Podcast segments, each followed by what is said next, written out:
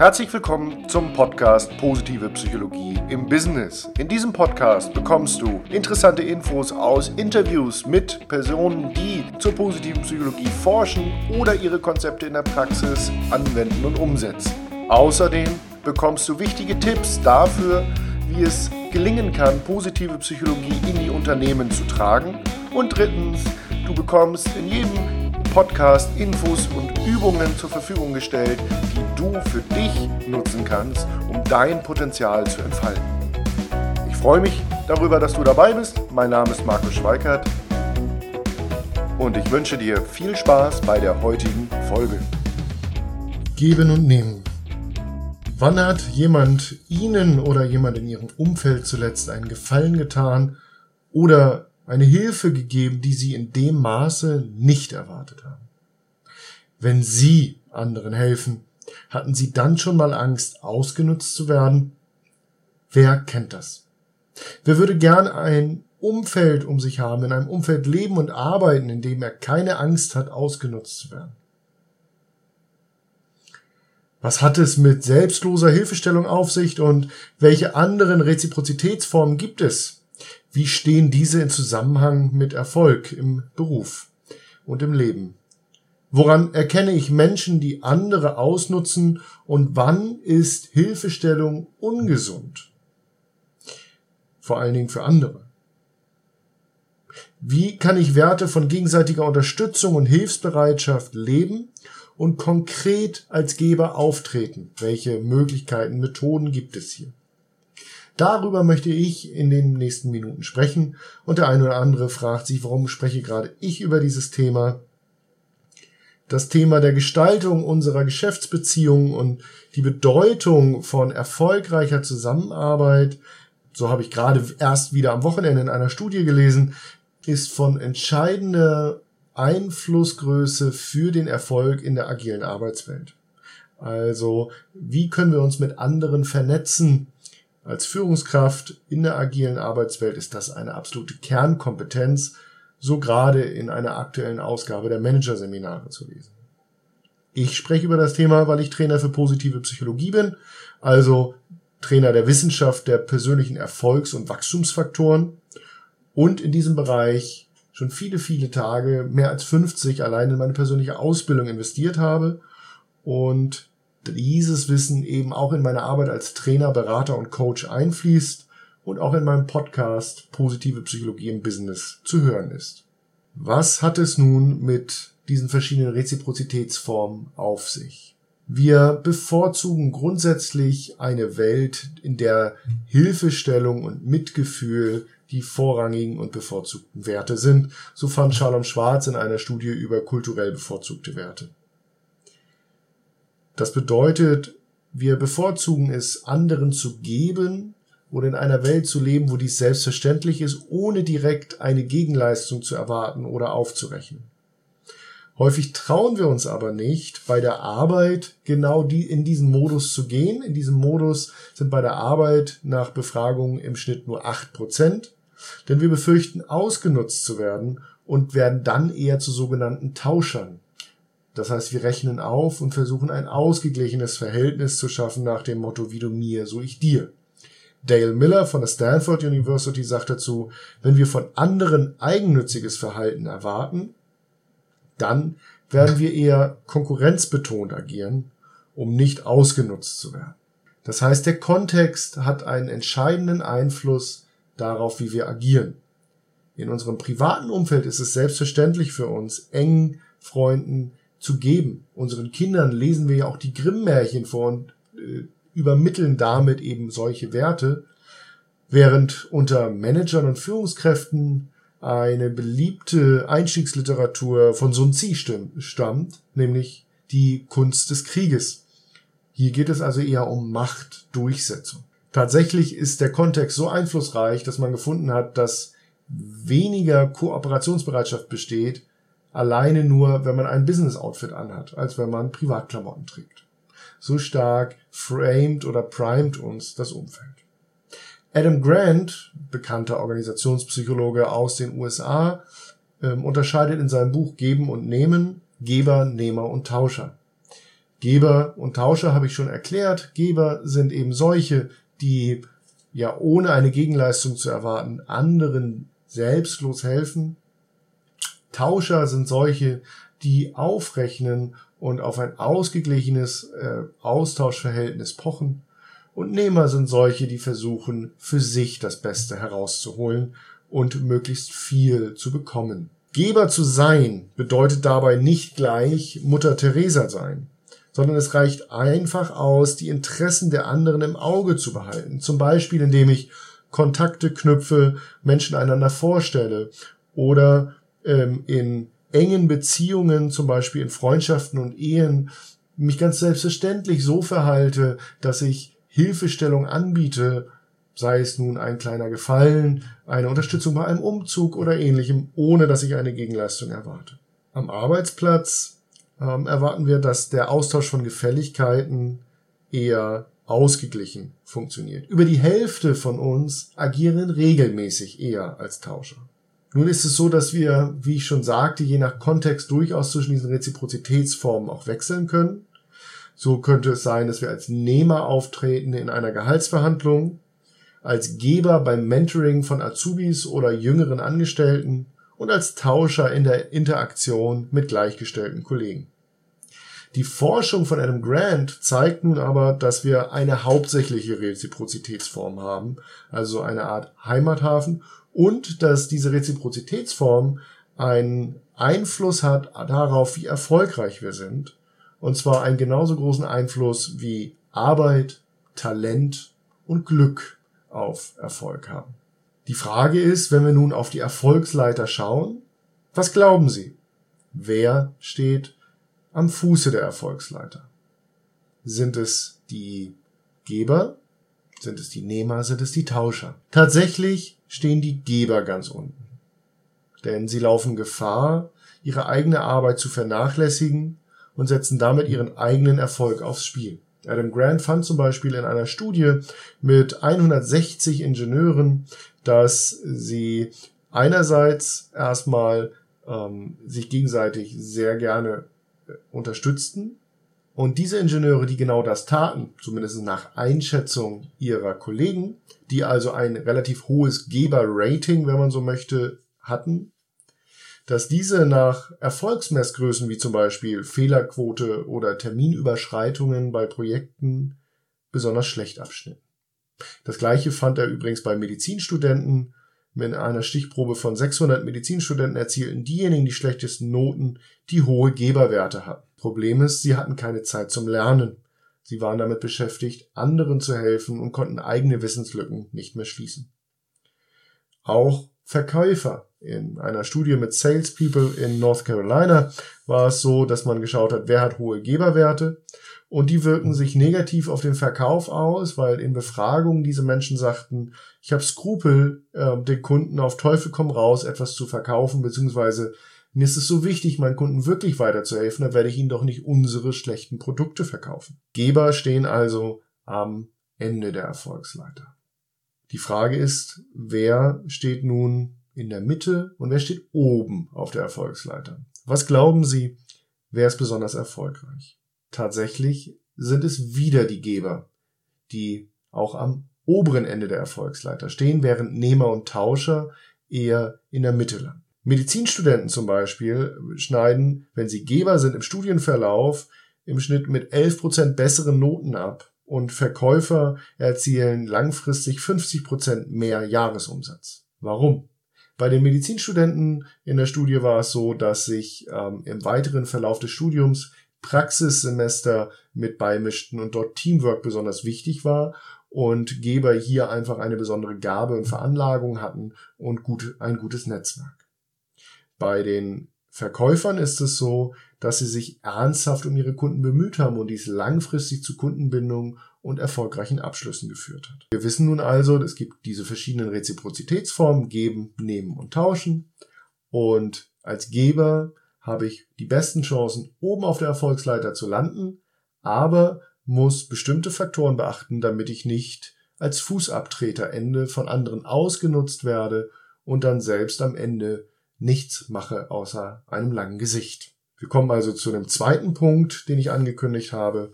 Woran erkenne ich Nehmer, beziehungsweise wer ist nun der erfolgreiche Geber? Gibt es dort unterschiedliche Formen des Gebens? Was machen die erfolgreichen Geber letztendlich unterschiedlich? Wenn Sie sich ein Foto anschauen von Kenneth Lay, dem ähm, bekannten Manager von Enron, wenn Sie das googeln, finden Sie einen Skandal von einem Energiekonzern, der in großem Maße Betrug begangen hat. Und ein anderes Bild von einem anderen Manager, sagen wir dem kürzlich verstorbenen John Huntsman Senior dazu. Dann werden Sie vielleicht auf den ersten Blick nicht unterscheiden können, wer von beiden Geber und wer Nehmer ist. Mit der Geschichte von Enron im Hintergrund werden Sie vielleicht eine Vermutung haben, aber nur anhand des Bildes wird es schwer. Und tatsächlich kann man das auch nicht anhand des Porträtfotos ablesen. Aber man hat Folgendes gefunden. Das Foto von Kenneth Lay war auf dem Geschäftsbericht von Enron im Jahr 97 ganzseitig abgedruckt. Was soll das nun bedeuten? Tatsächlich hat man gefunden, dass die Größe des Fotos korreliert mit der Reziprozitätsform dahingehend, dass je größer das Foto, desto wahrscheinlicher ist es, dass die Person ein Nehmer ist. Und das kann man auch plausibel erklären, denn Nehmer sind ja darauf bedacht, selbst besonders gut dazustehen, ja, sich in den Vordergrund zu drängen, damit sie selbst dementsprechend auch den, ja, den größten Erfolg ernten an der Stelle. Und wenn Sie sagen, das ist ja unfassbar oder bis hin zu, das glaube ich nicht, ob das verlässlich ist. Man hat darüber hinaus ähm, untersucht die Sprache von Vorstandsvorsitzenden in der IT-Branche und ähm, eben geschaut, wie sprechen Sie, wenn Sie über Ihr Unternehmen sprechen und gefunden, dass 21 Prozent der Personalpronomen, die diese Menschen benutzen, wenn sie über ihr Unternehmen sprechen, in der ersten Person Singular stehen. Also sie sprechen über sich. Bei extremen Nehmern, beurteilt nach den anderen Managern, nach Nehmer-Geber-Rating, war es so, dass 39 Prozent der benutzten Personalpronomen in der ersten Person Singular standen, die quasi doppelt so oft das Wort ich benutzt haben. Mit anderen Worten, in vier von zehn Wörtern, die diese Menschen benutzen, bereits immer nur zu Beginn um gehört. Was kann ich jetzt Geber tun, um Gebernehmer zu identifizieren? Werden, ich habe ja nicht immer den Geschäftsbericht dabei. So ich kann natürlich ein Stück weit auf die Sprache achten. Auffällig im Verhalten ist häufig noch, dass Nehmer in der Regel nach oben hin in der Hierarchie schleimen, nach unten hin eher ständig Seien Sie also bei solchen Menschen vorsichtig. Wie kann ich nun unterschiedliche Formen des Gebens unterscheiden? Also wie kann ich dafür sorgen, dass ich selbst ein Geber bin, der nicht als Fußabtreter am Ende der Erfolgsleiter Adam Grant unterscheidet hier zwischen sogenanntem selbstlosen Geben und fremdbezogenen Geben. Was hat es damit auf sich? aber auch ihre eigenen Ziele weiterhin verfolgen. Ähm, Sonja Lubimirski, eine bekannte ähm, Forscherin aus dem Bereich der Psychologie der Wachstums- und Erfolgsfaktoren, der positiven Psychologie, hat dazu eine Intervention erforscht, die nennt sich Random Acts of Kindness. Und zwar mit der Frage, klotzen oder kleckern, was ist hier die richtige Methode? Die Teilnehmer an der Studie sollten über sechs Wochen lang fünf kleine Gefallen an andere Menschen erweisen. Das konnte sein, dass ich einem älteren Mitbürger mal die Einkäufe trage, dass ich einem Verwandten eine Karte schreibe und ähnliche kleinere Gefallen. Klotzen bedeutete nun, dass ich diese fünf sogenannten Zuf äh, ja, Random Acts of Kindness, also zufällig kleinen Nettigkeiten, an einem Tag in der Woche erledige. Und Kleckern bedeutete über die Woche verteilt jeden Tag eine kleine Geste der Nettigkeit. Die Frage ist, was hat sich positiver ausgewirkt? Wer hatte am Ende ein höheres Level an positiven Emotionen und Zufriedenheit und Glücksgefühl? Es waren diejenigen, die geklotzt haben, die also an einem Tag in der Woche fünf quasi kleine nette Gesten vollbracht haben. Und genau das macht auch Sinn, ähm, nämlich ich räume einen bestimmten Zeitraum in meinem Kalender ein, wo ich mich anderen widme. Es gibt dazu eine Studie, ähm, wie viel ehrenamtliche Tätigkeit ähm, zum Beispiel gesund ist und auch bereits dazu führt, dass ich mich selbst besser fühle. Und zwar hat man dort das mit ja, Frührentnern, könnte man sagen, gemacht und eben untersucht, wie viel ehrenamtliches Engagement sie aufbringen und was quasi ja die Folge, die Konsequenz war bereits ein Jahr später. Man hat gefunden, dass bereits 100 Stunden ähm, im Ehrenamt dafür ausreichen, um das Selbstwertgefühl im Folgejahr zu steigern und dass das offenbar ein gesunder Punkt ist äh, oder ein gesundes Maß ist. Und es gab einige in der Studie, die haben über 800 Stunden im Jahr investiert. Wir rechnen mal kurz. 100 Stunden im Jahr sind pro Woche ungefähr zwei Stunden ehrenamtliche Tätigkeit, während eben das Achtfache davon quasi zwei Tage in der Woche wären, an denen ich ehrenamtlich arbeite. Und diese Personen berichteten dann eher von Erschöpfung. Zumal ich auch, wenn ich ehrenamtlich arbeite und mich für andere engagiere, sei es als Mentor oder in einem Verein, dann lerne ich durch diese Tätigkeit ja bereits auch schon neue Dinge. Und genau diesen Effekt habe ich dann später natürlich in größerem Maße nicht mehr ganz so stark. Also Lern Lerneffekte daraus, konzentrieren Sie ihr Geben auf bestimmte Zeiten in der Woche und räumen Sie dafür Zeit ein und nehmen Sie sich aber auch die Freiheit, in der anderen äh, Zeit der Woche sich um Ihre eigenen Ziele zu kümmern. Und damit komme ich zu meinem dritten Aspekt, nämlich was kann ich konkret tun, um zu geben, um anderen weiterzuhelfen und damit auch mein Netzwerk zu erweitern. Ja. Sie erkennen Geber daran, dass wenn Sie die auf einer Netzwerkveranstaltung treffen, dann fragen die als erstes, ähm, was Sie selbst für andere im Netzwerk tun können, anstatt um Hilfe zu bitten und Unterstützung einzufordern. Und ein Beispiel habe ich Ihnen bereits eben gegeben, die sogenannten Random Acts of Kindness, die bekannte Studie von ähm, Sonja Libomirski, also so kleine Gesten der Nettigkeit. Überlegen Sie mal, was könnten Sie da tun? Sie könnten der Person beim Bäcker, die in der Schlange hinter Ihnen steht, den Kaffee ausgeben. Sie könnten eine Postkarte an einen lieben Menschen in Ihrem Umfeld schreiben, mit dem Sie lange keinen Kontakt hatten. Sie könnten Ihren Partner zu einem Abendessen einladen. Sie könnten einer älteren Dame die Einkäufe die Treppe hochtragen und, und, und. Ihnen kommen bestimmt weitere Ideen. Sie könnten einem Kollegen bei der Arbeit, der stark belastet ist, vielleicht ja, eine Aufgabe abnehmen oder ihm dabei helfen, seine Arbeit zu priorisieren oder sich Zeit nehmen, um mit ihm mal eine Pause zum Energieauftanken zu verbringen.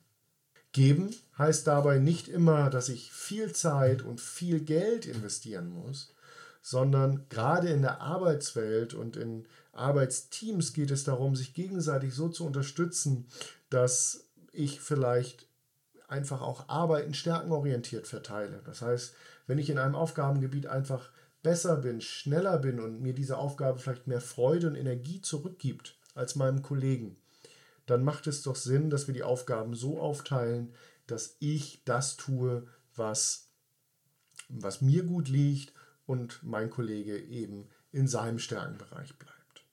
Und da möchte ich Ihnen gerne noch ein konkretes Beispiel zu geben.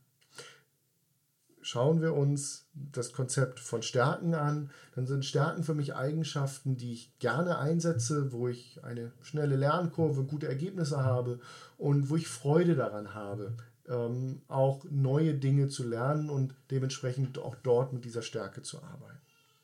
Und ich möchte Sie einladen, ich habe hier am Rande ähm, die verschiedenen Stärkenkarten, ja, beziehungsweise im Podcast ist es so, dass ich über die Stärkenkarten schon gesprochen habe und Sie das Modell der Via Charakterstärken bereits kennen. Wählen Sie mal eine Stärke Ihrer Wahl aus.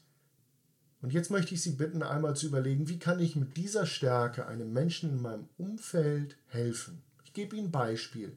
Wenn Sie zum Beispiel die Charakterstärke Enthusiasmus gewählt haben, dann könnten Sie überlegen, wie kann ich jemanden ermutigen, der gerade vor einer neuen Aufgabe so besonderen Respekt hat. Wenn ich Humor ausgewählt habe, dann kann ich vielleicht jemanden aufmuntern, der im Moment etwas Leichtigkeit in einer schweren Phase benötigt. Und wenn Freundlichkeit die Stärke meiner Wahl ist, kann ich vielleicht der Person, die mir in der Kantine begegnet, mal einen Kaffee ausgeben. Das Konzept der Stärken ist natürlich einen viel tieferen Blick wert. Die, der Einsatz von Stärken für andere ist in Arbeitsteams, in der heutigen Arbeitswelt, aber auch in der ja, Fürsorge für Freunde und, und Familie in meinem Umfeld ähm, natürlich besonders sinnvoll und hilfreich. Und vielleicht macht es Sinn, zunächst einmal zu schauen, was sind denn eigentlich die Stärken genau, die mein Charakter besonders beschreiben. Und da helfen natürlich die Stärkenkarten oder das Modell der Charakterstärken, über das ich im Podcast auch schon gesprochen habe, um genau das herauszufinden. Und das ist etwas, was ich zum Beispiel im Coaching mit meinen Klienten natürlich auch konkreter beleuchte.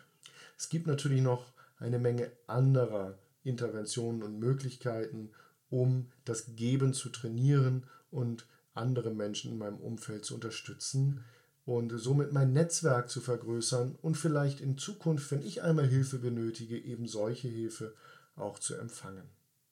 Dafür kann ich nur die Lektüre des Buches Adam, von Adam Grant ähm, Geben und Nehmen empfehlen und möchte noch einmal zurückblicken auf das, was wir heute besprochen haben.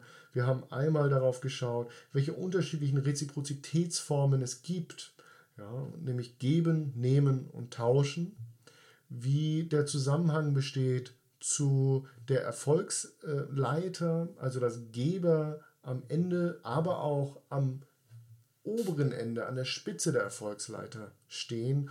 Und wir haben geschaut, dass es einen Unterschied gibt im Geben, das dazu führt, dass ich als Fußabtreter am Ende der Erfolgsleiter lande oder dass ich eben an der Spitze lande.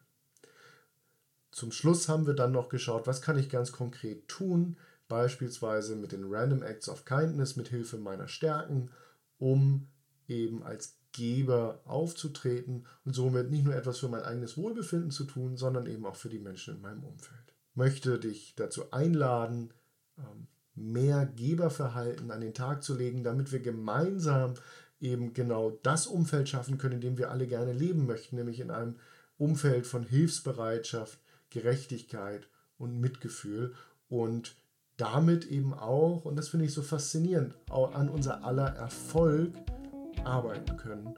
Denn um Wachstum und Erfolg geht es letztendlich natürlich auch in diesem Podcast zur positiven Psychologie im Business hoffe, du kannst wunderbare Anregungen aus diesem Podcast mitnehmen und wünsche dir viel Freude bei der Umsetzung.